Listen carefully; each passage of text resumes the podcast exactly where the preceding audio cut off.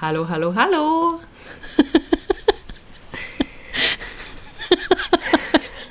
ja. Hallo.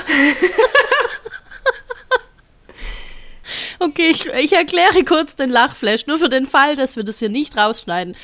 Ähm, das ist ja jetzt hier unsere zweite Folge von Pädagogik und Pinot. Herzlich willkommen. Und ähm, eigentlich wäre es die dritte Folge, aber ich hatte in der zweiten Folge zu viel Hall. Und das hört sich niemand an. Deshalb ist es jetzt die zweite Folge. Und ich habe gerade zu Sarah gesagt, sagst du dann Hallo jetzt gleich? Und sie sagt Hallo, Hallo, Hallo. Und deshalb musste ich so lachen. Okay. Also hallo und herzlich willkommen. Also ich sitze jetzt hier im Schnapperpulli mit Kaffee, nicht mit Pinot, mhm. mit Kaffee. Und bin bereit, dass wir uns über die Pädagogik, Highlights und No-Gos der Woche unterhalten und über alles andere, was uns so begegnet ist. Du hast gesagt, du hast eine lange Liste. Ich, ja. ich sag, wir starten mal rein, leg los, hau mal raus, was du dabei also, hast. Also, ich habe eine mega lange Liste und erstmal, oh, ich habe jetzt gar keinen Bock gerade da drauf. Ich habe in der letzten Folge oder in der ersten Folge habe ich ja was zu Morgenkreisen gesagt.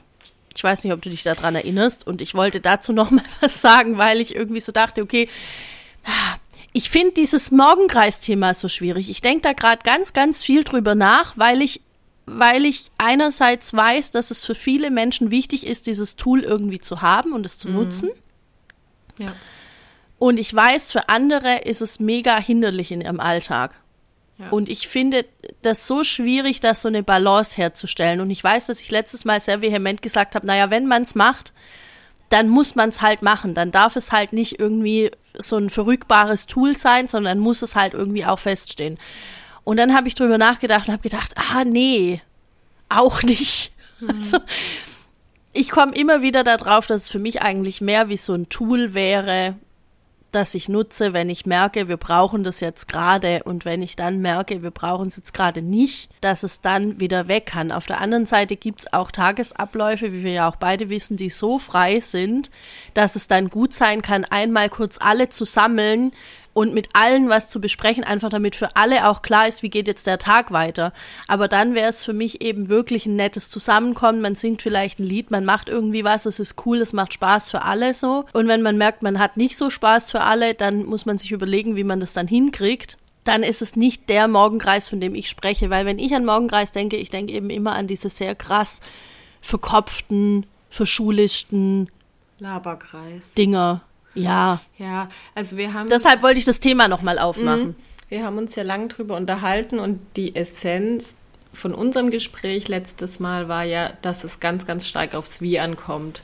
Und mhm. ich habe da ja nochmal ein bisschen Stellung bezogen, ähm, dass ich finde, dass Kinder, wenn sie im Stuhlkreis sitzen, das auch sehr gut als ihre Entspannungszone im Alltag nutzen können. Und ähm, dass es eben die Möglichkeit geben muss, dass Kinder sich da reinsetzen und sagen, hey, hier ist der Punkt, wo ich entspanne, hier lasse ich mich berieseln, ich denke nicht mit, ich denke nicht nach, ich nehme nicht teil, ich sage nichts, ich sitze hier und entspanne.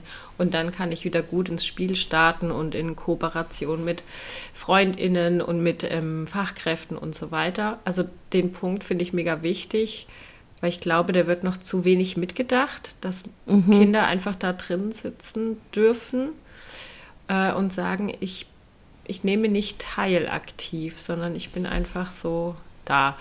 Und wir haben ja ganz, ganz viel darüber gesprochen, dass es eben nicht so ein Laberababa sein darf, wo die Fachkraft irgendwie alles vorgibt, sondern es muss ein Miteinander sein. Ähm, es muss auch ein, ein Ding möglich sein, zu gucken, was sind Bedürfnisse, wie, wie wollen Kinder sitzen und was sind mhm. so Themen von den Kindern, die ich mit in den Kreis bringen kann und mit welchen Methoden gestalte ich dann nochmal die Methode des Morgenkreises, weil ich denke auch, wie du sagst, es ist ein Tool, das man nutzen kann und es kann einem super viel Orientierung geben.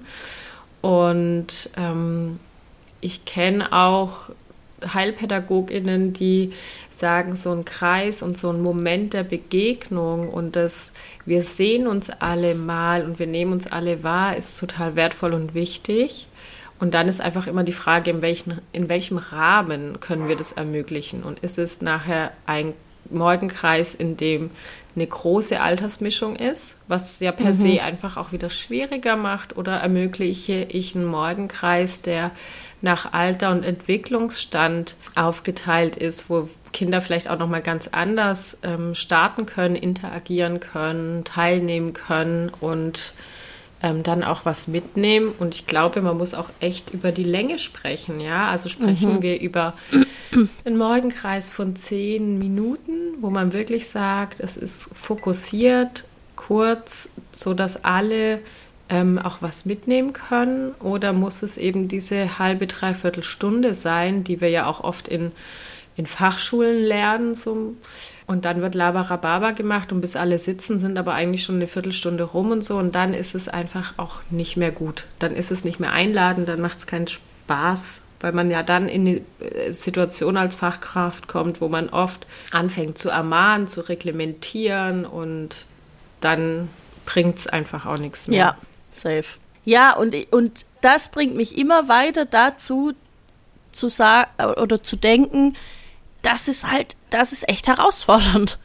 Ja, das ist nicht mal eben kurz gemacht. Und ich weiß, dass Leute sich da wirklich viel Mühe geben, Inhalte vorzubereiten und so weiter. Und was ich finde, was dann echt zu kurz kommt, sind eben genau diese spezifischen Sachen. Welches Kind kann denn was?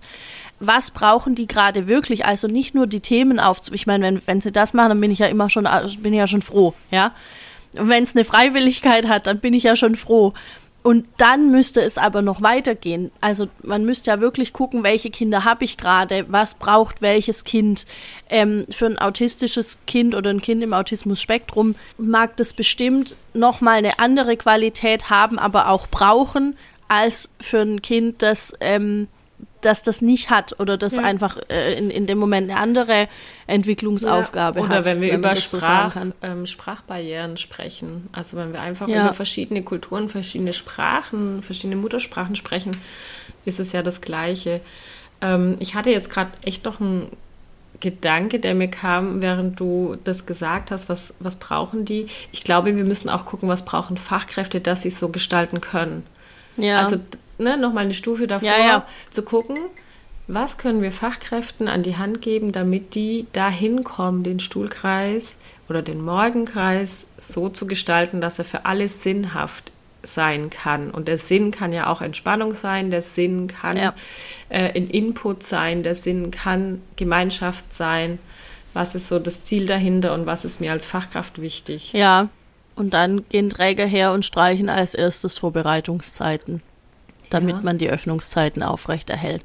Das ist ein Unding. Ich finde, das ist einfach ein Unding. Das, also. Ah. Ja, ich, also da gehe ich mit. Ich finde es auch sehr, sehr schwierig, wenn Träger da entscheidet, was gestrichen wird, ähm, weil es einfach nicht die Realität der Praxis widerspiegelt. Ja, Weil, wie du sagst, also, VZ zu klar, streichen bedeutet, ich mhm. streiche Qualität, ich streiche ja. Kontakt mit Familien, ich streiche ähm, Dokumentationsarbeit, ich streiche ähm, den fachlichen Background, weil die Vorbereitungszeit ist nicht, wir fegen das Zimmer, sondern wir machen so viel schriftliche Sachen, fachlichen Austausch, ähm, Recherchen und so weiter, wo ich sage, man kann es nicht streichen. Das muss mit einer der letzten Punkte sein. Ja, sehe ich auch so. Und ähm, klar, übergangsweise, ja, wenn ich weiß, nächste Woche habe ich irgendwie nur die Hälfte vom Team da oder so, dass ich dann sage, hey, ähm, damit wir das so und so machen können, wäre es gut, wenn ihr einfach ein paar Stunden weniger Vorbereitungszeit macht. Aber ich weiß einfach, dass es immer noch Kitas gibt, die haben gar keine Vorbereitungszeit. Gar ja. keine. Das gibt's nicht. Ja. Das ist einfach nicht drin. Das ja? bedeutet ja auch, dass die keine Teamarbeit haben. Ne? Keine Richtig. Teamsitzungen. Ja. Und das finde ich einfach, ja, keine Ahnung. Ich weiß nicht, wo man da anfangen soll. Das, ich finde es einfach ein ganz krasses Unding. Das ist wie ähm, Fortbildungen zu streichen. Und ich verstehe schon, dass man kurzfristig sagt, hey, du kannst jetzt da und da nicht hin, weil sonst kriegt man das nicht geregelt und für alle wird es mehr Scheiße, wenn, wenn äh, Leute fehlen. Aber von vornherein zu sagen, ja, nee, die Fortbildungstage gibt es jetzt einfach nicht mehr, weil es kriegen wir nicht hin. Solche Aktionen laufen ja auch und ähm, Naja, das Ding ist halt, dass man versucht, mit solchen Reaktionen diesen Platzmangel zu regulieren ja. und, und diese Ausfälle zu regulieren, was aber nichts bringt, weil es hinten raus ja genau das Falsche zeigt, ja. Also es zeigt ja, ja nur, ähm, wir kriegen das schon irgendwie hin und davon müssen wir ja wegkommen. Also das ist ja der Moment, der Fachkräfte einfach so krass an Grenzen bringt, dass wir sagen müssen, davon müssen wir weg. Und so schwer und ätzend das für Familien ist, wenn die Kita-Betreuung ausfällt. Es geht nicht mehr, dass wir das aufrechterhalten, indem wir Fortbildungen ja. streichen, indem wir die Qualität streichen, indem wir ähm, sagen, wir verzichten da auf alles und wir machen das schon irgendwie. Ja, wir schrauben die Kinderzahlen nochmal hoch, da können zwei Kinder pro Gruppe mehr drin sein. Mhm. Das geht nicht. Wir bauen einen tollen Erprobungsparagraph. Ja, genau. ich weiß gar nicht, ob alle diesen Erprobungsparagraph kennen. Der sagt im Grunde, ich hoffe, ich gebe das jetzt richtig wieder, wir, wir können er, Erpro Probeweise zurücktreten von, ähm, von bestimmten Dingen, die wir bisher kannten. Zum Beispiel so und so viele Leute müssen da sein, damit die Aufsichtspflicht gewährleistet ist. So. Und es müssen nicht mehr dann unbedingt Fachkräfte sein, es können zum Beispiel auch ungelernte Leute sein. Und welche ungelernten Leute das sind, das obliegt so ein bisschen der, der Entscheidung der Leute, die die einstellen. Oder anders gesagt, wir nehmen einen Cacher und gehen damit auf die Straße, fangen uns fünf Leute ein und drei davon werden es wohl werden. Ja. Oder? So also ganz, so ganz verkürzt. Sehr, Ergänze das bitte genau, gern. sehr runtergebrochen bedeutet es Träger und ja doch vor allem Träger kann entscheiden, wie Dinge ausgelegt werden und ausprobiert werden. Es kann natürlich eine mhm. Chance sein, Dinge neu zu denken und unkonventionelle Wege zu gehen, wo vorher klar war, das ist nicht möglich. Die Chance gibt es, aber die, die Tür für wir machen es halt irgendwie zu Kosten der Kinder und der Fachkräfte ist halt viel weiter offen, als zu sagen, hey, jetzt haben wir die Chance, dass wir wirklich krass ähm, was verändern können und ausprobieren können, was gut wird. Und mhm. da sind wir ja eng verbunden mit dem Thema Geld, ähm, dass dafür nicht unbedingt mehr Geld benutzt werden möchte und dann eher ähm, ja, beim Casher auf der Straße landen mit, wir nehmen mal irgendjemanden mit rein. Und das finde ich total schwierig. Was ich anderes, andererseits sinnvoll fände, wären halt so Überlegungen wie, kann man denn die Tür öffnen für ehrenamtliches Engagement in Notsituationen. Ja, kann ich sagen, hey, ähm, Familien, habt ihr Zeit? Wer kann uns an welchem Tag in der Küche unterstützen? Wer kann uns an welchem Tag vielleicht beim Aufräumen helfen? Dass man solche Sachen hat, wo man sagt, da sind Eltern ja auch in der Regel bereit und haben Lust, da, zu unterstützen. Die wollen uns nicht alleine stehen lassen, ja, so sehr sie mhm. die Betreuung brauchen, aber sie sind in ihrem Rahmen oft bereit, auch zu unterstützen. Und da sind einem oft die Hände gebunden, weil es muss erstmal ein Führungszeugnis da sein, der Maßnachweis und so weiter, was richtig ist. Ich möchte gar nicht sagen, dass das nicht richtig ist, aber manchmal steht einem die Bürokratie für schnelle, unkomplizierte Lösungen im Weg. Ja.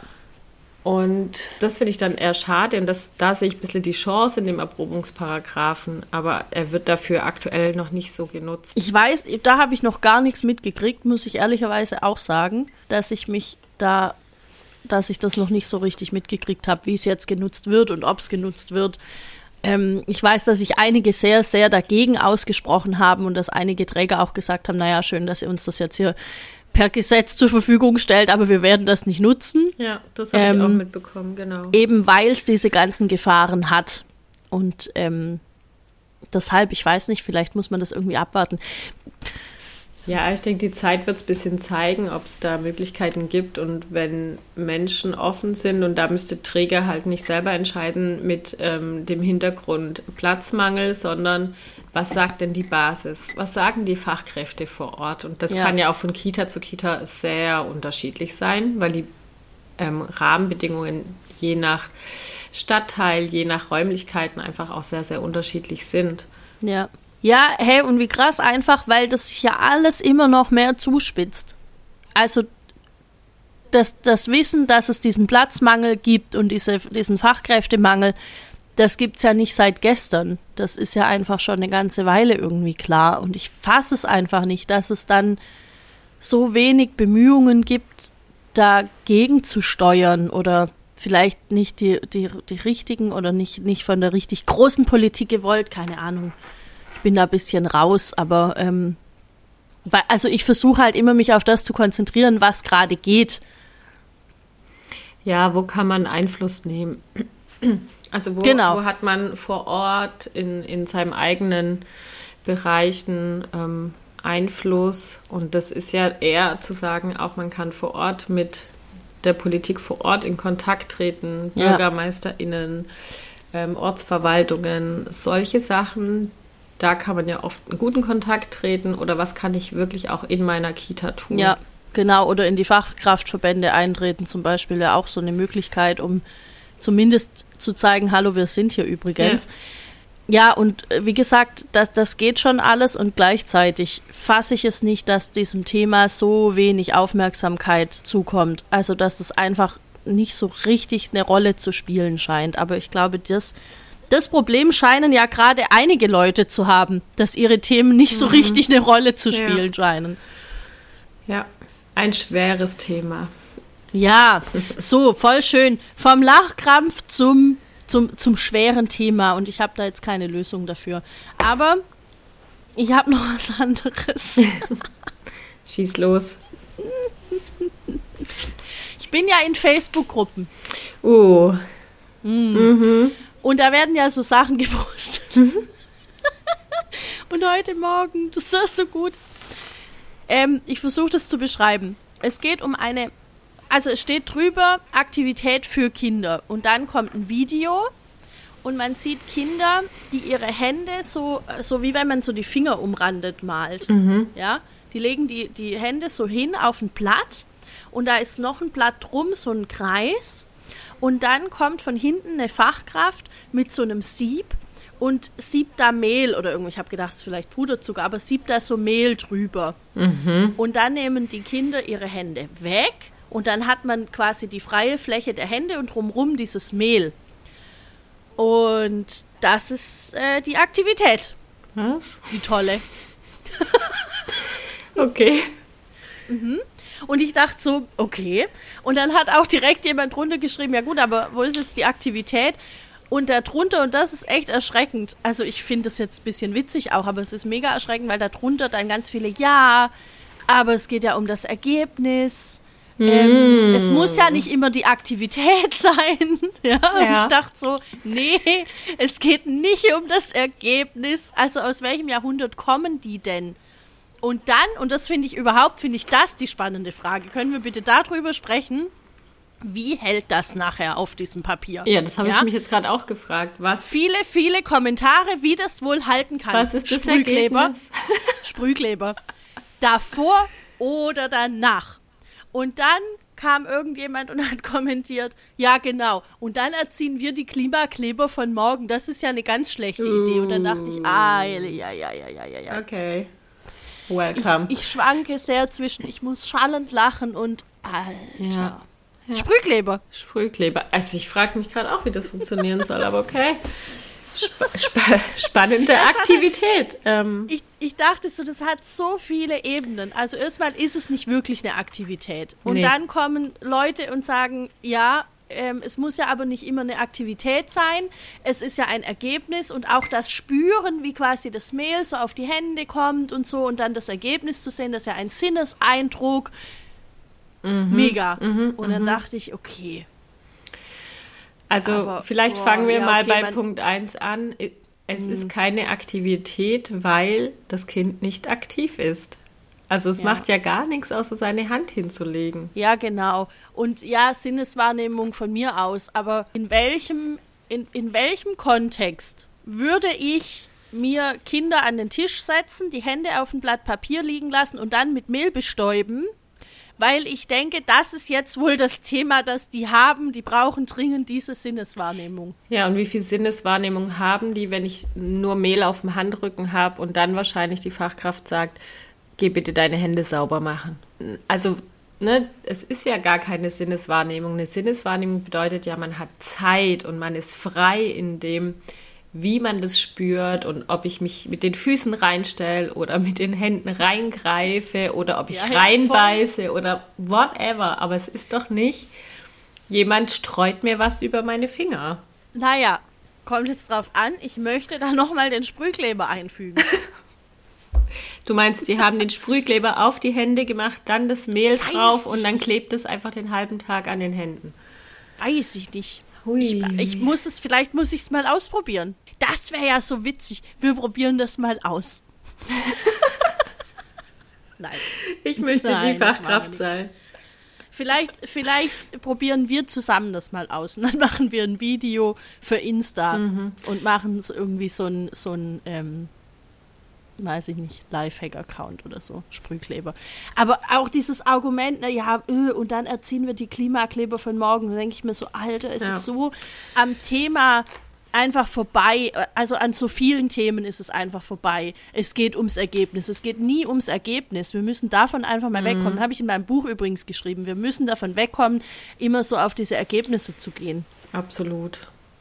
Absolut, weil es geht ums Tun und den Weg und ums Fehler machen dürfen, ums Erfahren, ums Auszuprobieren, um so viel mehr als äh, wir wollen ja nicht mehr die 30 gleichen Äpfel am Fenster in der Herbstzeit. Das wollen wir nicht. Gemeinsamkeit. Naja, und ich nicht. Gemeinsamkeit ist wichtig, aber Gemeinsamkeit drückt sich nicht daran aus, dass wir alle das Gleiche tun müssen und die Fachkraft schneidet dann noch nach, damit es hübsch aussieht. Naja, wir haben ja jetzt Fasching, also es wird wohl eher so sein, ähm, dass es keine Äpfel sind, sondern die Fasching. Faschingsmasken. Gutes, gutes Stichwort. Facebook-Gruppen. Welche Deko bastelt ihr denn so?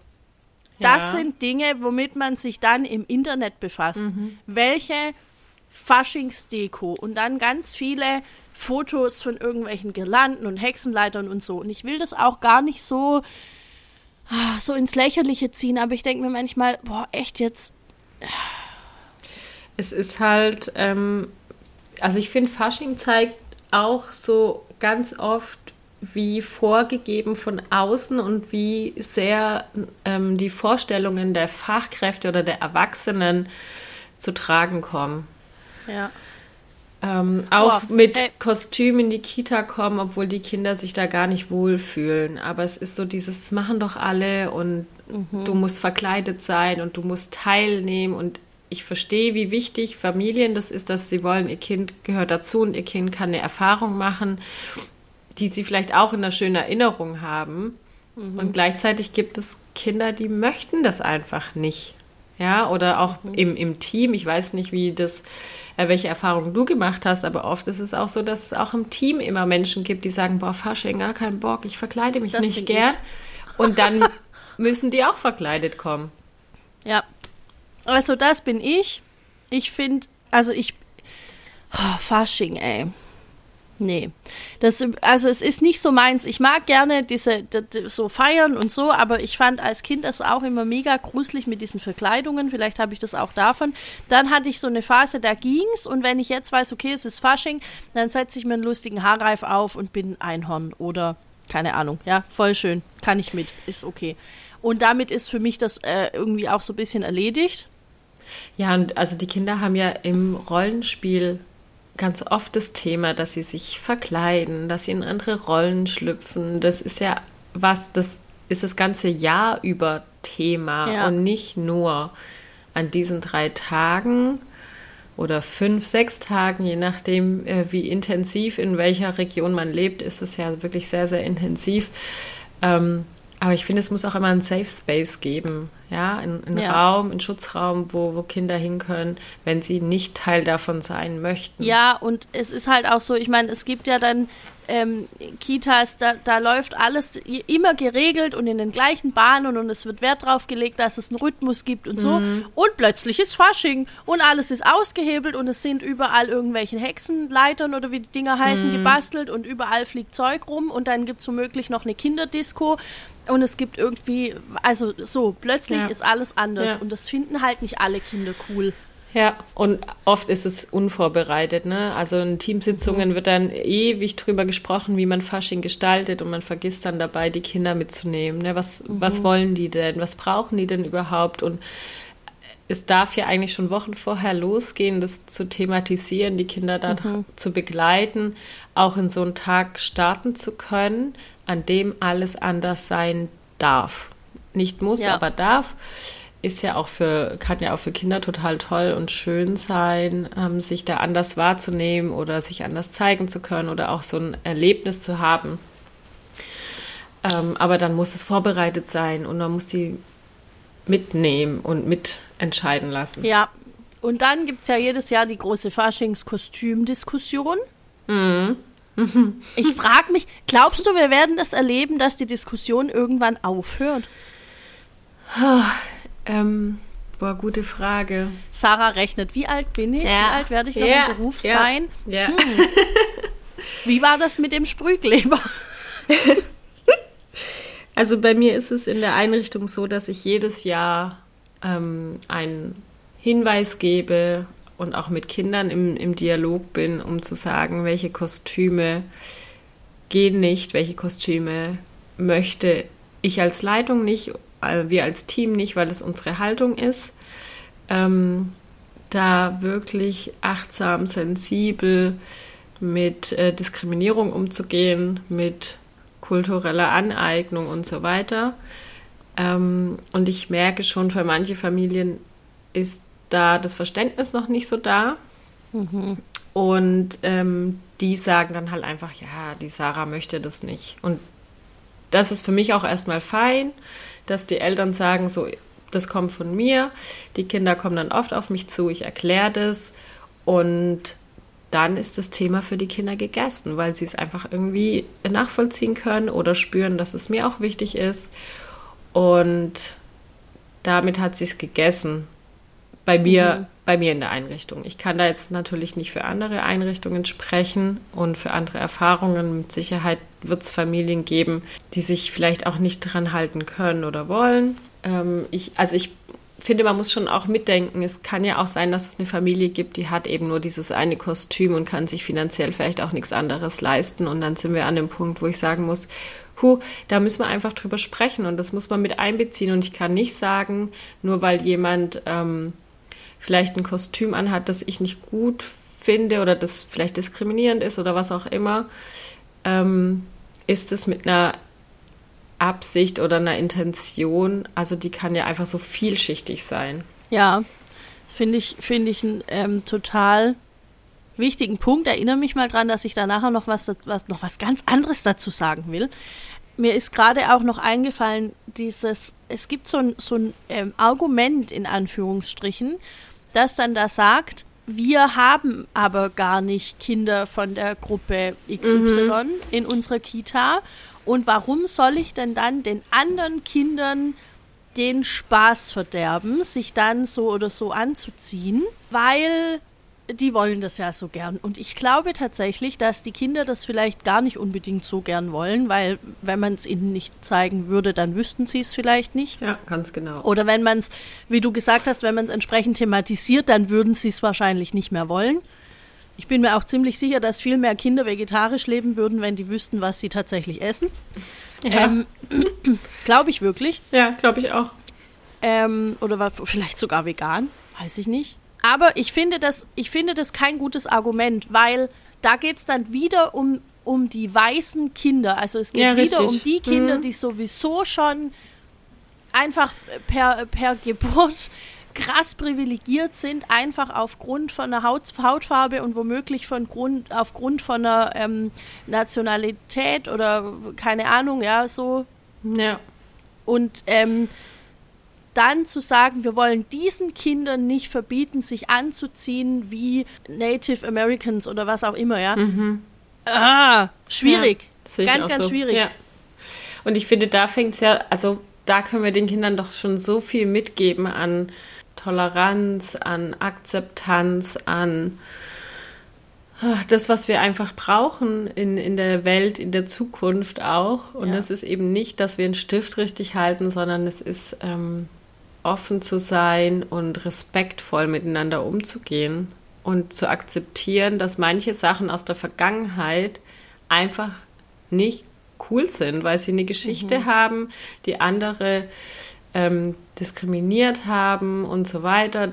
Die sind, also Kinder sind da so offen und verständnisvoll und empathisch.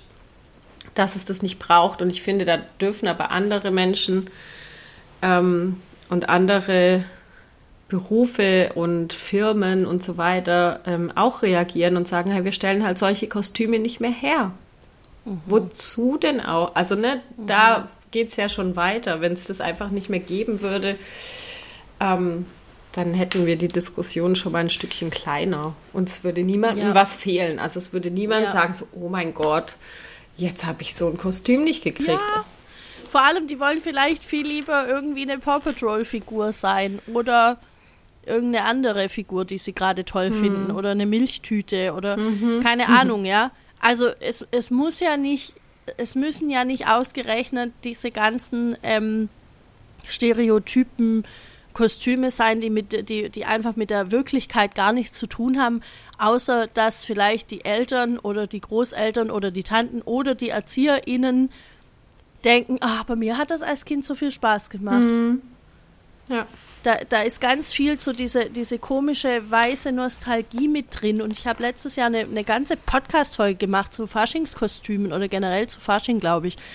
Und im ersten Teil sage ich generell was zu Fasching und im zweiten thematisiere ich das mit den Kostümen nochmal und warum das auch schwierig ist wegen der Kolonialgeschichte und wegen bestimmten Kunstschätzen, die in europäischen Museen lagern und überhaupt nicht gezeigt werden, weil es keinen Platz dafür gibt, ja, ja. und ob man die vielleicht wieder zurückführen könnte und so. Weißt du, die, die Folgennummer Grad? Nee. Okay. Also wer sich das anhören 114 möchte. 114 oder 115 oder Alles so. klar. Also Aber vielleicht ist es eine andere. Das ähm, äh, einfach mal überraschen lassen. Ja? So, genau. Also wer das hören einfach möchte. Einfach mal offen reingehen, gucken. Fairs naive Welt heißt der Podcast. Und ähm, dort sind schon super, super viele tolle, spannende Folgen. Da kann man wirklich echt viel nachhören. Ja, weil das, ich finde das so ein wichtiges Thema und ich habe das Gefühl, dass die Diskussion einfach wirklich hauptsächlich von weißen, privilegierten ja. Menschen geführt ja. wird, die nicht bereit sind, sich auch nur einen Mühe in irgendeine Richtung zu bewegen, wo sie vielleicht von ihrer Sichtweise abweisen, abweichen müssten. Und das ist für mich immer der Punkt, wo ich denke, hey, okay, aber es reicht doch ein bisschen Empathie, es reicht doch ein bisschen sich reinzuversetzen. Wenn mir jemand anderes sagt, hey, es gibt Menschen, die verletzt das, wenn du dich so anziehst, dann muss ich doch nicht wettern und sagen, ja, aber ich will das und es ist mein Recht und warum soll ich denn nicht und da, da, da, da. Weil wir gleichzeitig Kindern beibringen, dein Recht hört da auf, wo das Recht von jemand anderem anfängt. Ja. Oder warum ist es denn dann so schwierig? Verletzt. Genau. Von anderen. Warum, warum ist es dann so schwierig zu sagen, ah krass, ich verletze da gerade wohl eine Grenze, dann überlege ich mir was anderes, dann höre ich mir das erstmal an, ich höre da vielleicht erstmal zu. So, ich soll dich noch erinnern, dass du noch was anderes dazu sagen möchtest. Ja, ich überlege gerade, ob wir das in die nächste Folge packen oder machen wir das okay, dann machen wir hier den Sa Ich glaube, wir haben auch schon echt ähm, wir haben jetzt 40 Minuten fast. fast. Ja, ja, super. Dann machen wir das in der nächsten Folge da will ich da noch mal ein bisschen in das Thema rein. Ist das jetzt ein Cliffhanger schon? Ein bisschen. sehr gut. Ja, super. Nee, sehr schön. Dann. Das finde ich gut. Dann. Bis zur nächsten Folge. Würde ich auch so sehen. Tschüssikowski. Ende Banane.